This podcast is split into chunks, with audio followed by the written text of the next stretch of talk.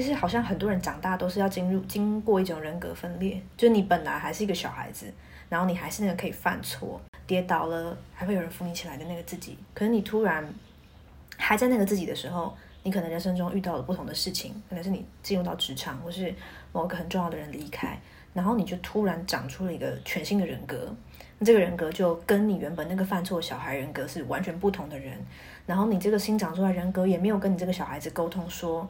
嗯，不好意思，我现在要先接管一下这个身体，因为我现在遇到的事情必须让你先离开一下，然后我要我要用这个面向面对我的生活。Hello，大家好，欢迎回到说说心里话第二季，我是安，我是一名正在就读智商研究所的学生，同时也是以企划和文字接案为主的接案工作者。我是安。今天这一集呢，我非常非常的兴奋，因为我找到了一个我很喜欢的 Podcaster 的主持人 Cady。哇，你是不是每一个每一个来宾都是这样开头？哎、欸，我真的找来的都是我很喜欢的，所以你每一期都会说，哎、欸，我好兴奋，我找到一个我好喜欢的。我我，我今天特别说我很兴奋，我平常会说很荣幸。哦，真的，哦真的，OK，我觉得兴奋这个情绪还不错。对啊，很荣幸，我那我很荣幸得到你的兴奋。好，大家好，我是 Cady 啊，我是世代登出的共同主持人，然后世代登出之前的。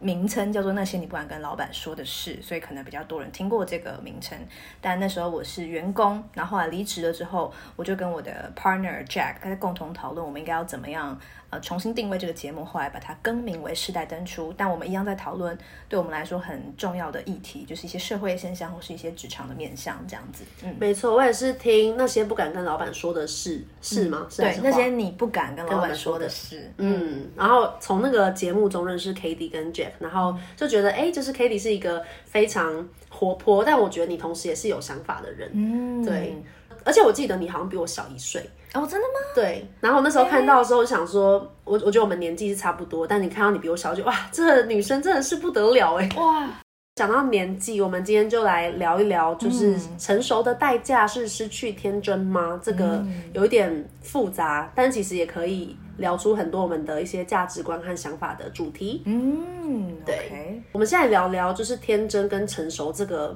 定义，或者是我们如何看待好了。嗯，好，我先吗？好啊，好，我先。因为我在那些你不敢跟老板说的事的某一集。因为我们录很多集，我现在已经不记得它是哪一季哪一集，但我曾经录过成熟的定义是什么。嗯，嗯，我不知道你有没有听过那一集？我好像有，你有听？嗯，它是我蛮早期录的。然后那时候我跟我的 partner Jack 都各自呃定义了我们认为的成熟，这样。然后但其实像事隔一两年后，应该会有改变，因为会有一些改变。对，然后看到你这个题目，我就去想说，哎，我是怎么看待天真跟成熟？因为我们今天这个题目是成熟的代价是失去天真吗？它看起来好像。成熟跟天真，它是两个极端，对，是两个极端呢。它好像是一个天平的两端，端，对不对？嗯。就有点像是某一个地某一个重，另外一个就要轻，就某一个东西越多，另外一个东西就要减少。然后我觉得这也好像是我以前对成熟的理解，因为我觉得以前我会觉得成熟就是你失去一些什么，然后你成长，就你可能要失去一些东西，一些个性，然后你要牺牲一些什么。然后你去，你你才能变成另外一个成熟的自己。嗯，对，所以以前我对成熟的理解是来自失去，的确，或是来自吞下东西这样。嗯，但是我这几年发现，其实好像成熟的定义好像不是这样。我现在反而觉得成熟，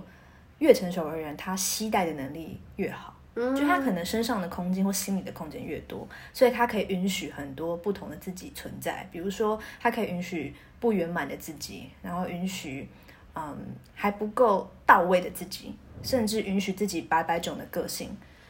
所以他可以允许很多现象在自己身上发生的时候，那他同时也可以带着他的那份天真继续往前。就是我发现，就是以前我在成长过程中，可能有一段时间会觉得我应该要抛弃天真，走向成熟，但是又在走了一段路后发现。哎，我应该是要在我自己身上创造某种空间，是让天真也可以住进来。嗯，如果我让我心里的房间很多，那我心里的房间就可以住着很多不同的情绪跟样子。那我会变成一个相对复杂的自己，可是那个更贴近我认为的成熟。听起来好像是变成一个完整的人。嗯，就是好像你能够变成一个呃自己，是接纳自己有很多不同的面相。对，然后。并且有点像是整合成一个。圆的那种感觉，对对对对对，好像听起来有一种这样的概念。而且我刚刚听的时候，我觉得你好适合读智商，你要不要来读？哦，真的吗？智商研究所，真的吗？其实我自己也是对心理心理学很有兴趣。对，因为你刚刚讲那个允许的概念，就是在我们的就心理学里面其实很强调。哦，真的哦。嗯，你允许自己能够做很多的特质，嗯，就是这会让我联想到很多时候我们会觉得应该怎么样，嗯，就是那个应该的信念，有时候因为。嗯，教育或成长的过程，嗯，加诸在很多人的身上，嗯，所以我们在做很多事情的时候，像我刚刚带完的那个工作坊，我也是在跟大家分享，就是我们怎么去探索一些自己应该跟被限制的这些信念，嗯，然后，但我们可能可以。就是也许用一种新的转换方式，是觉得我不不用用我应该，而是用我选择，嗯，然后是我允许我自己是现在这个怎样的状态，嗯，嗯，嗯，然后就是给多一给自己多一点点的允许，嗯，然后可能它是让我们有一个新的体验，是小时候我们不被允许，可是现在也许仍然，呃，很多时候是被限制的，可是我们自己可以允许自己。走向一个比较健健全、更健康的心理状态，嗯嗯，就是需要很多的那种整合跟允许的感觉。嗯，然后，然后你把这个定义成成熟，我也觉得是一个很，就是是一个很好的定义，嗯、是一个很接纳的定义。我就觉得，天哪，你这个也太直接到结论的感觉吧？对，我们直接到站即到家的感觉。那怎么办？没关系，我们还是可以继续聊这些概念。因为我一开始的想法也不是这样子的，而且我觉得，就像我刚刚讲的，就以前我会觉得说。你一定要失去什么，你才会成就什么。可是这个、嗯、这个想法好像也是一种限制性信念。对，我后来就变成觉得说，其实我没有在失去什么，我反而是一直在积累一些什么。对，因为如果说我应该说，我可以跟大家分享，就是我之前看唐凤的专访，嗯，然后就是有一个好像是忧郁症的患者问唐凤说，嗯，就是哎，我忘记他是问他的过程是什么，但是就问好像就问唐凤说要怎么处理，嗯。很多很无解的问题，然后我要怎么处理生命中非常悲伤的问题？然后他就说：“诶，有时候其实不用处理。”他说：“有时候，如果你的心的房间很小的时候，有一个问题进来了，你就会想要赶快把它赶出去，因为你的家不够大，所以他没有办法住在你家。可是如果我们去拓展家里的空间，心里面的空间，那你你如果家里面有三十个房间，那一个问题他也许可以住个十年二十年，就住在你家，然后你去慢慢的跟他相处，然后找到答案。”然后我就发现，哦，对，这好像才是成熟的面向，就是我们可以拓展，我们可以积累自己的房间，积累自己期待的能力，嗯，而不是一直强迫自己必须要褪褪去很多原本的自己，好像一定要。金蝉脱壳，或是太旧换新，才有办法抵达什么地方。但通常人生好像不是这样，好像没有一个全新的开始。我们都是期待着什么，然后慢慢往前，然后再期待着什么，慢慢往前，然后走一走，就发现，哎，你的负重能力变强了，但你的身体也变强壮，你也没有被因此被压垮。嗯嗯，好感人的一段话哦。哦，真的吗？对啊。哦，真的，真的，真的假的？哇，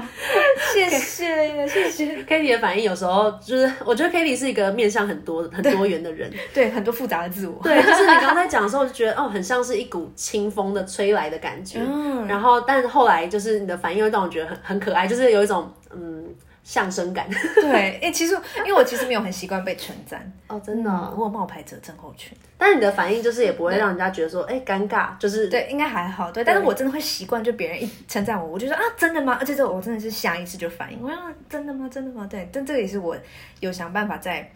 在包容自己的部分，因为我以前也会觉得，哎、欸，我会不会这个反应太太大，然后别人会觉得，哎、欸，你你干嘛？我就是真的称赞你，你干嘛不相信？这样，但但我觉得蛮可爱的、真的吗？嗯、但有一点小小带有惊喜，对我其实很惊喜，我说啊，很感动吗？我感动到你了吗？天哪，好开心哦！这样，Kitty 真的很可爱哦！天哪，我今天好，真的很开心。就是在听 Kitty 讲的一些话的时候，我就觉得有时候觉得自己跟你很相似，嗯、就是某些时候觉得嗯，就是这些面相或者这些想法。很像，也许可能因为我们的年纪很接近或怎么样。嗯，真的。那我来分享看看，就是我对成熟的定义好了。好，就是因为我其实好像在二十五岁的时候也有录一集，就是二十五岁的我们可能对现在的自己满意嘛。嗯，然后我们就有在讨论，也是对成熟的这件事情。然后我记得我那时候的对那时候的自己其实是生活满意度是很高的。嗯，就是我觉得我的生活，然后我的。自我的自控能力，就是掌控生活能力，我觉得很高。然后我也觉得现在很满意。嗯，对。然后成熟的话，我觉得就是，其实我觉得定义会跟你很像，就是我觉得是可以，呃，容纳越来越多事物，就是用一种比较，不管是接纳自己也好，然后还是去接纳社会很多不同的事件。嗯，就是因为好像，呃，我以前其实是对一些不公不义的事件，我就是会非常愤慨，嗯，然后会觉得。就是会气到那种气急攻心，就会觉得怎么会有这种事情发生？这个太离谱了。嗯，然后这世界上怎么可以这样？嗯，就是没办法接受的程度。嗯、对，然后后来就会，呃，对这些事情开始慢慢，嗯，我觉得它有两种解释的方式。有些人会觉得说，好像你就是变得。比较负面的方式，可能觉得说你好像被对这件事情冷感了，你不再那么生气，嗯，就麻痹了。对，嗯，但是可能另外一种解释是，你好像用另外一种观点去看这些事情，嗯，就是你嗯开始去理解为什么这些事情会发生。嗯嗯。所以因为以前是不理解，然后对不理解的事情，你就会觉得不存在、不可能跟很抗拒。嗯哼。然后现在开始去理解的时候，就会觉得哦，就是嗯有很多复杂的成因导致，就是它不是只是。因为 A 所以 B，对对对，就是很不是只是很线性的从一个开始导向一个结果，然后可以有多元的方式去理解，所以好像更可以去接纳。嗯、这这个时候就是会变成会挑战你怎么去定义跟理解你自己，变有这样的转变。哦，哎，对耶，我觉得你你刚刚在讲的时候，我就想到，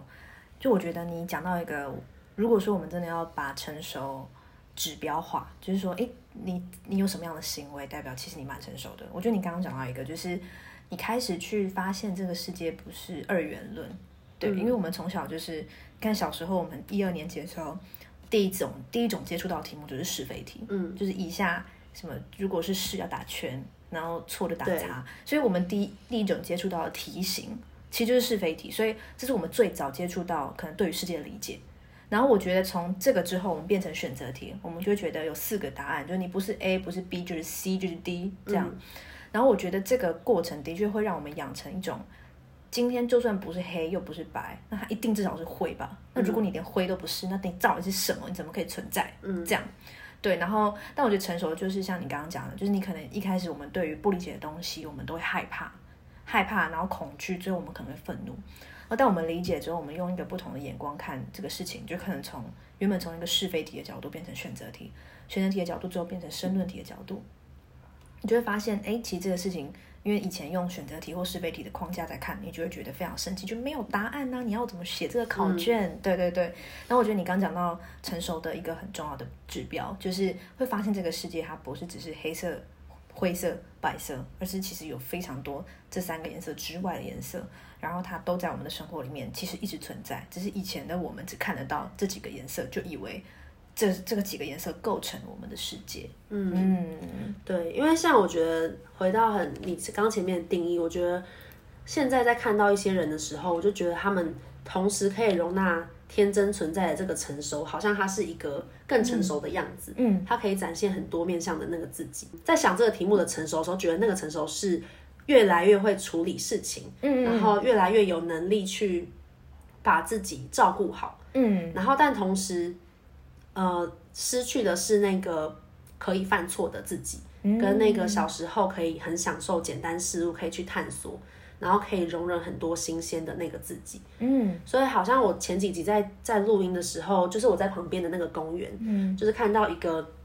祖孙，嗯，然后就是小女孩就是在探索那个新的公园的环境，嗯，然后我就觉得她很可爱，可是不知道为什么，我就是看到那个祖孙那个小孩就是在那边踏那个地板，然后在那边踩，然后摸，然后跌倒，然后去寻找阿公，就是突然间我就开始流泪，然后我就不知道为什么哪里被触动到，然后后来我就回家好好的就是去沉淀一下，就发现我觉得我的心里面的那个小孩很久都没有出现了。就是好像自从毕业之后，然后，呃，随着我的处理事事情和事件能力越来越好，可是好像那个天真的那个探索世界，然后可以笑得很开心，不顾形象，疯狂的那个自己，嗯、就是已经不知道被我藏到哪里去的那种感觉。嗯，嗯。对，所以这是这个题目的的由来的初衷吗？对，哦，原来如此。那、嗯、你刚你刚你刚刚在讲的时候，我就觉得，我就想到，就是因为其实现在有很多可能比较灵性的探索，都会有那个与内在小孩和解，对，对不对？然后其实我刚刚在听你讲的时候，我就突然觉得。其实好像很多人长大都是要进入经过一种人格分裂，就是你本来还是一个小孩子，然后你还是那个可以犯错，然后你可以去在公园里面探索，然后可以撞来撞去，然后跌倒了还会有人扶你起来的那个自己。可是你突然还在那个自己的时候，你可能人生中遇到了不同的事情，可能是你进入到职场，或是某个很重要的人离开，然后你就突然长出了一个全新的人格。这个人格就跟你原本那个犯错小孩人格是完全不同的人，然后你这个新长出来人格也没有跟你这个小孩子沟通说，嗯，不好意思，我现在要先接管一下这个身体，因为我现在遇到的事情必须让你先离开一下，然后我要我要用这个面向面对我的生活，然后你从来没有跟这个小孩子说沟通好，说，诶，就是我们现在遇到什么事情啊，我们接下来要怎么做？没有，所以我们很多人都会这样，就是很多人就会慢慢的跟自己心里面小孩就脱节了。然后你刚刚讲的时候，我就觉得可能刚刚那个画面触动到你那个已经被晾在一旁很久的小孩、小女孩。对。然后他其实不是，他其实不是不能跟着那个成熟的你走，而是我们都比较不知道怎么去跟那个事件发生的时候，你要怎么样，就是同时用新长出来的人格去适应环境之外，同时又把过去的自己一并带上来。嗯。我觉得这件事真的很难。对。对。所以当像我这样子的事情。触发到你，然后你看到这样的画面，提醒了这个小女孩的存在的时候，我觉得都是一件非常值得被祝福的事情，因为你就知道她其实还在，还没有走。那既然发现了，那现在这个已经用成熟人格的你，是不是应该会更有能力，或是更有办法把这个小女孩再继续带在身边？嗯，嗯没错，我觉得这是就是在。那时候回家之后，就是自己在自自我整合的时候，就是我们可能也会有时候用一些技术嘛，嗯、就是智商的一些技术、嗯，然后我们就会去跟自己内在不同面向对话。是、嗯，然后那时候我就觉得，嗯、对，也就是像你刚刚说的那个精神，就是那人格，好像一种某种分裂。嗯，就是我觉得其实它确实是我们在。面对到挫折也好，是一些不好的创伤事件，或是很难承受压力事件的时候，嗯，我们就是好像被迫要长出一个可以去应付的样子，嗯，然后去对去应付它。对，然后这个时候可能出自于保护的心态，所以才会让这个原本不知所措的小孩先放在一旁。对对对对对，所以为了就是这个保护的初衷原本是好的，可是我觉得这好像也很像我们在。呃，家庭里面成长的那个过程，嗯，就是小时候爸妈是非常保护的，嗯，可是总有一天我们要，我们就是心理学用分化，嗯，就是有点像说，我们终于知道我是我，而爸妈是爸妈，对，哦，对，然后我觉得好像我们长出来的那个分裂，有好像是我们分裂出一个可以照顾自己的，我们自己的爸妈也好，嗯，或是处理事情的那个救火队之类的，嗯哼哼，对，但是呃，慢慢的。呃，我们可以慢慢去看到说，哦，其实还有一个部分是原原本的自己，那个很小的被藏住的、被保护的自己，也许他慢慢也有能力不会受伤的，可以去应对这个世界。嗯嗯嗯。然后可能好像是两者面对面走向一起的那种感觉。嗯，对。我觉得你刚刚在讲的时候，我就想到，的确就是我们在呃。在小的时候，我们跟爸妈的界限会比较不明显嘛，嗯，对不对？因为爸妈是我们的主要照顾者，所以我们会容易觉得我的世界也就是我爸妈的世界，所以我要吃什么，我爸妈应该要应该要让我吃到，因为我的需求应该也是他们的需求，这样我们会有一个界限感比较不明确的的状态。但的确，我觉得说人会变，环境也会变，这个社会会要求你在某个年纪呈现样子，应该是要怎么样？嗯，对，那。这个时候就是我们的学校也没有教我们怎么去整合，就我们自己。我觉得整合这个动词应该是我刚刚想传递的，嗯，就是我们在没有界限感的小孩子的时期啊，然后长大，可是长大了之后，我们要怎么去整合那个要面对外在的自己，对，然后去在这个社会要求我们这个年纪应该要样的样子之外，我们也同时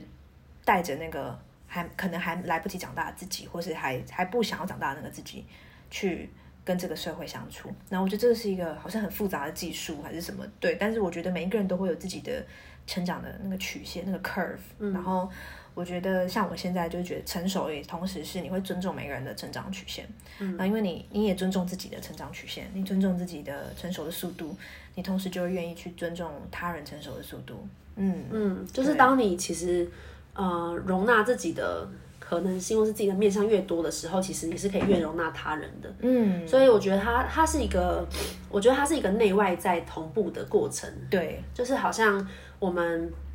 在外面在外在行为看起来是一个人很宽容，但是他对别人的宽容可能来自于他对他自己是很宽容的。嗯，就是他能够那个宽容，当然也不是说什么纵容什么的，是他。可以接受自己此时此刻的样子，嗯，对，然后所以他好像对其他人的各种形态，嗯、他可能可以接受的范围，他的心可能就是比较宽宽敞的，对对对对对对，对，所以我觉得他是一个内在的历程。然后刚刚讲到这个就是家庭，然后我也在想说，其实有时候成熟跟天真这件事情，好像跟家庭的影响也很有关系，嗯，就是包括你跟爸妈是不是真的。已经分分离了，分离，嗯，对，但那个分离并不是指物体上实际你们是不是在一起，嗯、而是你们是不是有一个健康的距离。对对对，对，就是你，因为你刚刚也在讲说爸妈照顾我们，或是我们符合满足我们需求的那些时候，对对对，然后就想说，对，有些人其实，呃，他的他对爸妈的概念在他们心中一直维持着小时候的样子，对，然后那个需求跟所讨的。状态好像也一直维系维持着那个样子。对对对对对。然后，即便呃，因为跟爸妈的关系通常都有时候会，我们会说这是依附关系嘛，嗯、所以有时候会发展到跟伴侣或是其他的人际关系上面。对，对，对，所以他可能就会把这个对爸妈的索讨啊，或者是依赖投射到旁边的人身上。对。所以可能就是当听众们如果听到，好像身边看到身边有些人好像常常。对你很颐指气使，或是很霸道，嗯嗯、或者是那种就是总是要要求你什么什么，好像一个小霸王。可能他确实是在那个小孩还没有长大的状态，嗯，他跟他爸妈也还没有一个非常健康的距离，嗯嗯。但这个东西真的蛮难的，就是说要有什么解法嘛？我觉得蛮难的，因为有时候我遇到这样子的人的时候，我也没有办法。沉住气，就觉得嗯，我允许这样的事发生在我身上，对，我接受，我接受你的各种面相。我觉得有时候很难，因为气吧，当下就会觉得说直接气疯，直接气疯啊，然后就觉得说你你凭什么这样对我？我们都我们都这么大了，然后你到底在干嘛？你到底凭什么要求我要这样？就觉得说你这小公主离我远一点，这公主病，然后对，然后马上就是直接离开，对，所以我觉得在我们的心可能还没有宽大到。就是我觉得那个要那么宽大，就是佛佛祖的或者什么上帝，我觉得我们我们是不用追求到那种程度。可是，在你的心还没有真的大到可以允许这么多事情发生的时候，我觉得就是立下界限是一个第一步。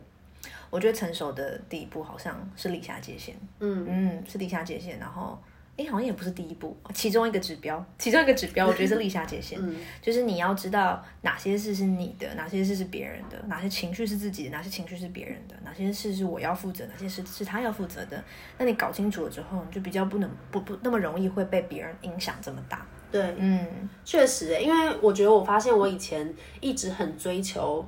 内心的平静，嗯，嗯，然后，但我我以前也是真的很容易用我们刚刚提到那种比较二元化的方式，嗯，思考。我觉得我有一段时间真的就是心情常常会有一种躁动不安的感觉，嗯嗯，对。然后，但在这一两年的期间之中，一方面可能也是读呃读研究所，然后做很多这种呃智商相关的嗯。理论或学习，嗯，然后我觉得好像渐渐可以达到心情大致上比较平稳的。阶状态，嗯、然后回顾的时候才发现啊，原来我已经到了以前很向往的一个阶段，好像修复跟达到了某一种里程的感觉。嗯、对，然后对，然后但我那时候就是会思考说，那那些就是那些很多澎湃的情绪，嗯，他们到底是消失了，还是他们？那他们去哪里之类的，嗯、就是会想说，在这个宇宙上，就是那种哲学问题，就觉得哲学问题，对你过去，啊、你过去，你到底是消失，还是它是一个转变的过程？你还是你过去的你，这样这种感觉，嗯、对，嗯，这个问题好难，但是我觉得，我觉得我是相信，就是人是时时刻刻都在变化的，嗯，就是这一秒的我跟上一秒的我其实也不一样，对，然后今天的我跟昨天的我也不一样，对。那接受这个东西的时候，你就会发现你是流动的，嗯，所以你也不会觉得说什么东西真的消失了，因为 就如果说你一直时刻在变化，那其实我觉得过去、现在、未来。它就比较，它它是一个比较线性的思考，嗯，对。那你现在在变化中的你，也有可能就是，呃，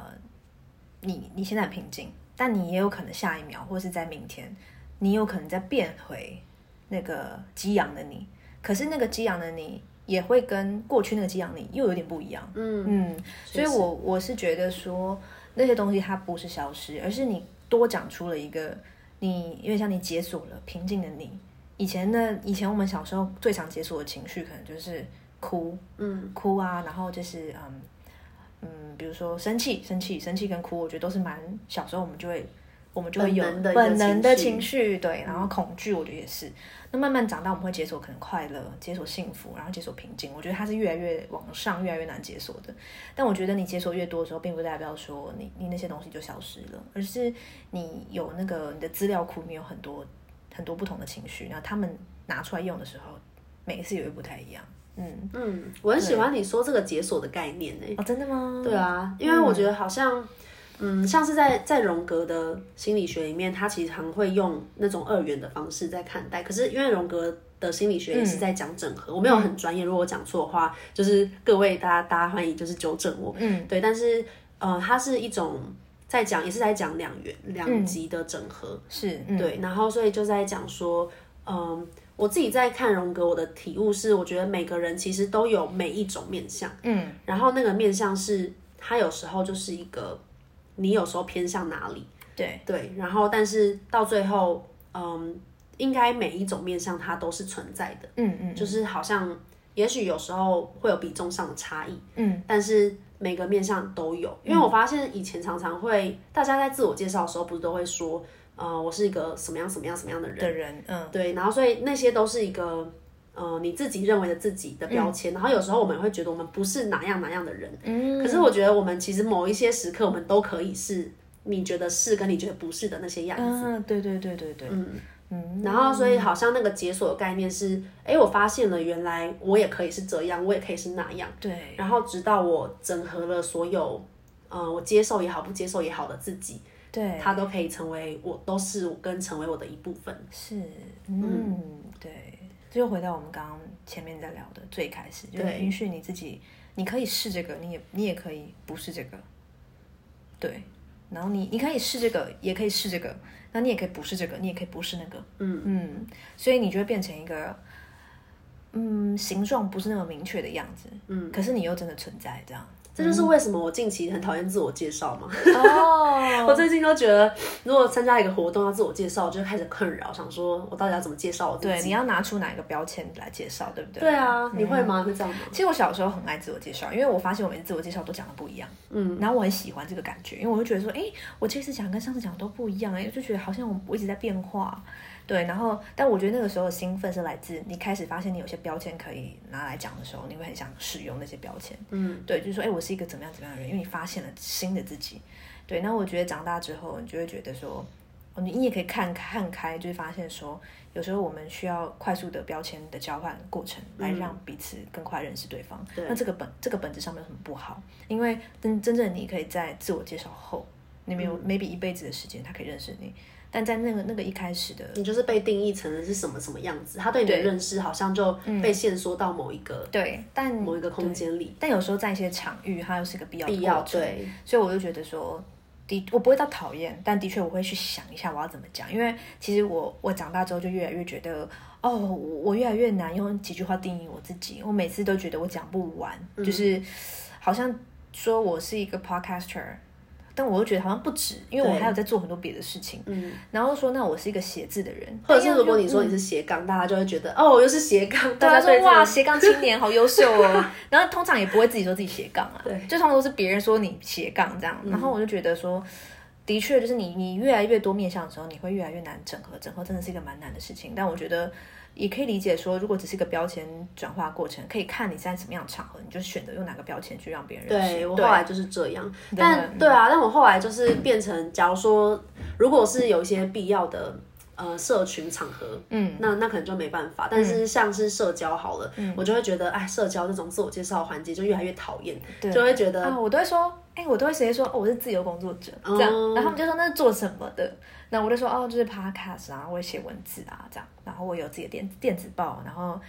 对，就是偶尔接一些文字案这样，然后他们就说，那什么样的文字案？那我再继续讲，我不会一直把它讲完这样。嗯，嗯就是讲一个比较大一点的的范围。哦，对，比较像一问一答，就是我讲了一点点，然后他如果有兴趣，他再问，然后我再回答就好了。嗯，对，对，对，这也是蛮好的方式。对，因为后来我就会变成说，交朋友的时候，有时候会喜欢那种更自然一点的场合。假如说我们大家不用。一定要有一个很结构式，先自我介绍，然后后面什么活动，后面什么活动，嗯、而是可能大家，哎，假如说我们一起去爬山，嗯、朋友的朋友等等的，嗯、那我们就是在爬山的时候，我们可能会从闲聊开始认识彼此，嗯、就是从、嗯、对，对，就是闲聊说，哎、哦，那你爬过哪些山啊？这些，对对对对对，这样就这个这个就不是单纯以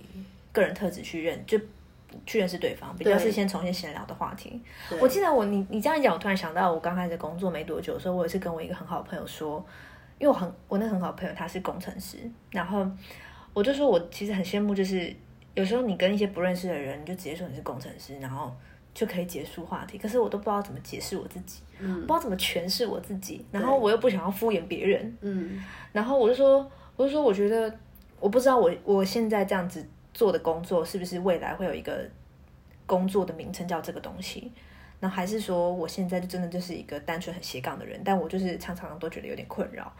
然后他就说，他就直接跟我说一个，我觉得蛮感动。他就说，嗯，他说我从来不觉得你有。你需要这个问题，因为我觉得你在做的工作，或是你在成就的那个东西，就是你自己，就是你，你就是在你的工作就是高可欣，就我的中文名字这样，你就是做这个工作这样，所以你，所以也许他说他只是很幸运，他刚好在做的事情是一个社会上大家都比较明白明白的东西，但不代表我这样子就是大家没办法马上明白的的状态的我就错了，或是我这样就是异类，因为在在他眼里，他觉得我一直在。成就的那个东西，不是工程师，或者不是作家，或者也不是 podcaster 这些单一的名词，我就是在为我自己工作这样子。嗯，然后我就觉得，我就觉得好暖心哦，我就觉得怎么暖心，就是 整个被安慰的，整个被安慰到了。对，但后来我还是学着去找一些标签了，就是我还是去学着，就是有时候一些快速的场合，然后我也不想敷衍别人，然后我也还想也想好好交代自己的时候，可以有哪些标签。我觉得这也是长大的。过程，嗯，对，因为我我觉得你刚刚在讲这个自我介绍的，呃，怎么去介绍，也也某方面来说也是可以看到我们的价值观转变的路啦。对对，因为像我自己也是以前就会觉得，哦，就是我很喜欢去追逐一些某些成就也好，嗯，或者是做到某些事情，嗯，然后我就觉得，哎，那些 title 很棒啊，然后我可以很很跟别人讲做哪些事情，嗯，然后那些 title 听起来就是一个你的衣服。就是你的衣服可以很装点的很华丽，然后你走在路上，你就会觉得很快乐安心，然后你不会被质疑，你很安全。嗯，对。可是到后来，好像像是呃，我去咨商所面呃，我们实习好了就去面试的时候，然后我就发现，哎，我以前在在企业里面自我介绍那种很自信，然后可以讲讲出个很有内容的东西的自己，现在就是会变成。这招不管用了，嗯，因为心里他看的就不会是那些你外面穿的衣服怎样，而是他想要知道你的心是长什么样子的。对，对，所以当那时候我就突然觉得，如果别人就是突然真的问到说，那你现在的状态是什么？你看待什么事情的感觉怎么样？然后你。普遍在遇到这件事情的时候，或是你实际上是个怎么样的人的时候，嗯、我那一次就第一次发现我好像讲不出个什么，然后我就吓到，我想说，我以为我很会自我介绍，然后我以为我很会做这件事情，嗯、然后发现我在追求的很多那些东西是一个外在的东西，嗯，然后而我不知道我本质我该拿出什么样的自己给别人看，或是我该怎么去把那个。内在自己呈现给别人，嗯，对，然后我也就是有感觉到这个差异，所以才慢慢越来越发现说，哦，长越大，我居然越越来越不喜欢自我介绍，嗯，对，然后因为我真的也会觉得，不管用什么样的嗯标签，或是我呈现哪一个面相，我都好像不知道他们会怎么理解，嗯，然后那个理解跟真实的我又有多大多少的差距，嗯，你刚刚这样讲，我就会觉得好像成熟有个面向是。你可以很自在的把你的各面上分享出来，而且你都可以描述出来，然后你也可以接受，嗯、呃，被标签化后的自己，以及呃，你把这些标签讲给别人听，别人的自自由解读。嗯，因为我觉得我以前就是会觉得太急着想让别人认识全部的自己，嗯、然后太怕别人误会了全部的自己。我跟你一样有一模一样的那个状态，我会觉得说，哎，我还没有讲完我自己。然后，但是我觉得成熟也是某部分是你可以接受，就是嗯，不是任何时候你都一定要嗯让别人。知道你所有的面相，因为你们现在在这样子的空间相遇，他就是看到了你这个面相，你就让他知道你这个面相就好了。嗯，那未来有缘分，他也许可以认识不同的你的面相，但不一定要是现在。嗯，但我觉得这个有时候还是蛮难的，因为有时候会觉得说，哎，我可能跟这个人就只有一面之缘呢，然后我还是很想让他知道我是谁。